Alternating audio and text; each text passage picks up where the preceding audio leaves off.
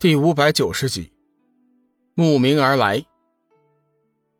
在龙宇特意的授意下，外界甚至知道了四海丹房和醉仙出天价购买丹药的全部过程。一时间，大量的散仙、散魔，甚至是仙人，全都向神仙居涌来，为的就是想见龙宇，希望能够见到他，并且求购丹药。可是众人一连等了几天，守了几天。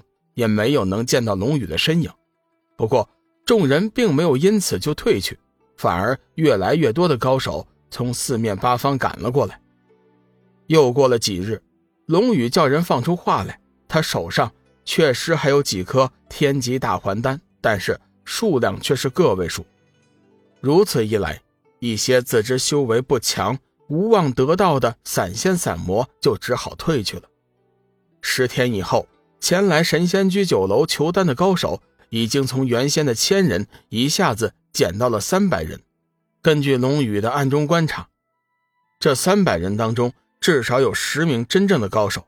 不过最先提到的三位高手却是一个也没有。随后的几天，龙宇再一次的加强了舆论的宣传，甚至是将天级大还丹的功效夸大了数十倍。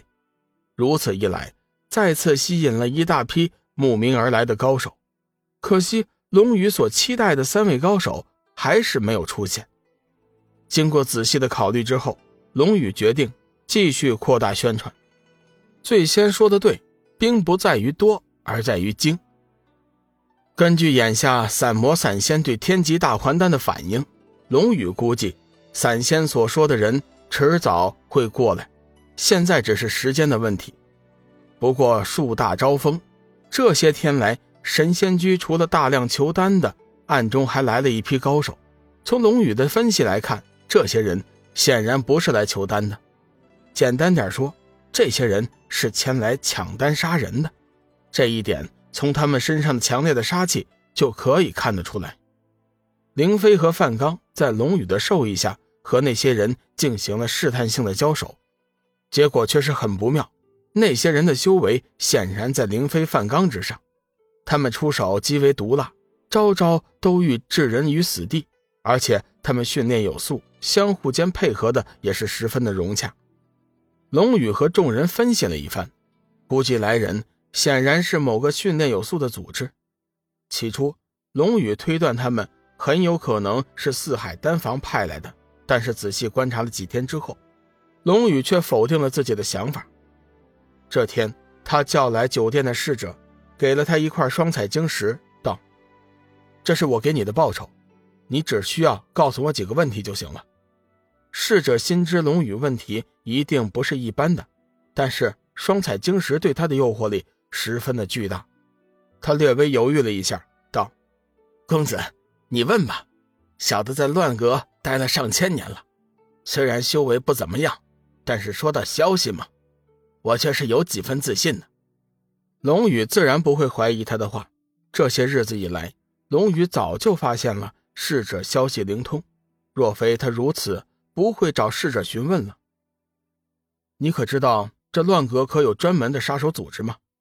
龙宇问出了自己心中的疑惑。逝者脸色大变，心道：果然是要命的问题呀。不过既然收了酬劳，也就不由得他反悔了。公子。我可以回答你的问题，但是，我请你保守这个秘密，不要告诉别人。这个消息是我告诉你的，否则的话，那些人肯定会找我麻烦的。